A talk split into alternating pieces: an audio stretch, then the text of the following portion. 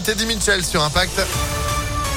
Le temps de faire place à la météo et puis l'info. Avec vous, Johan Paravi, laissez-moi deviner. On va parler de quelques nouvelles mesures sanitaires. Euh, Vous êtes de vin, non? De vin Ouais. Oui, oui, je suis Phil Le Et oui, on va parler des annonces du gouvernement pour freiner la cinquième vague de Covid-19 avec 50 000 nouveaux cas par jour. Tous les départements et toutes les catégories d'âge sont touchés. Jean Castex et Olivier Véran ont tenu une conférence de presse commune hier. Ils ont lancé un appel à la vaccination avec notamment la dose de rappel pour tous. Parmi les autres mesures annoncées, le renforcement du protocole sanitaire dans les écoles qui passe au niveau 3 avec euh, donc euh, le port du masque obligatoire à l'extérieur à partir de jeudi et dans les cours de récré par exemple. Le gouvernement a par ailleurs appelé toutes les entreprises qui le peuvent à mettre en place le télétravail deux à trois jours par semaine. Les discothèques, elles, vont fermer à partir de vendredi pour un mois.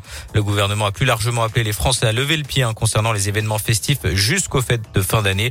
Pour les manifestations en extérieur comme les marchés de Noël ou la fête des Lumières à Lyon qui commence demain, ils peuvent toujours se tenir, mais un pass sanitaire sera obligatoire dans les zones de consommation, là où on enlève le masque. Enfin, concernant la vaccination des enfants, elle débutera le 15 décembre pour les enfants à risque et elle pourrait être élargie à tous ceux âgés de 5 ans et plus d'ici la fin de l'année sur la base du volontariat. Notez que les HCL ont déclenché hier leur plan blanc avec la déprogrammation des opérations non urgentes pour assurer l'accueil des malades Covid notamment.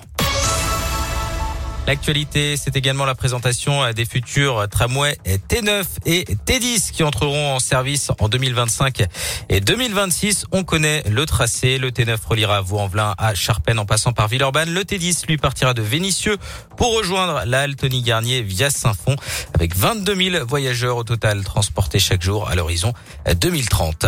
Une pétition en l'honneur de Fabrice, cette personne sans abri qui a sauvé la vie d'un brocanteur dans un incendie survenu lundi dernier dans le Il a bravé les flammes pour sauver la vie du commerçant pris au piège dans sa boutique du quartier Saint-Jean depuis mardi dernier. Une pétition circule pour récompenser son geste. Elle a déjà récolté 46 000 signatures. Cette pétition, c'est Ooms Dia qui l'a créée. Ce rappeur influenceur lyonnais souhaite trouver un logement à Fabrice. Ce qui m'a motivé tout simplement, c'est au vu du geste héroïque de, Fabrice de SDF. J'ai lu un peu ce qui s'était passé, puis je me suis un peu rendu sur des lieux. Je me suis dit non, cette personne ne doit pas rester anonyme. Donc je me suis dit il faut pouvoir bah, la remercier et la mettre en valeur, c'est-à-dire par le biais d'une part, soit de la mairie euh, et par le maire, euh, Monsieur Grégory Doucet, qui puisse le recevoir et éventuellement le récompenser. Et derrière, ça va permettre justement de montrer qu'une personne à la rue euh, est intégrée socialement malgré sa vie actuelle. Oumsdia pense ouvrir une cagnotte pour tenter de lui faire passer de belles fêtes au chaud. Coup dur pour euh, l'Olympique lyonnais qui devra se passer de Jason Denayer pour plusieurs semaines. Blessé dimanche à Bordeaux, le défenseur belge souffre d'une entorse à la cheville. Il sera absent environ deux mois. Et puis du basket au programme ce soir. L'Asvel se déplace sur le parquet de Monaco pour un gros choc en championnat. Coup d'envoi à 18h. Eh ben, merci beaucoup, Johan, pour l'actu à retrouver à tout moment sur impactfm.fr. Vous restez avec nous. 6h33, c'est la météo. Météolion.net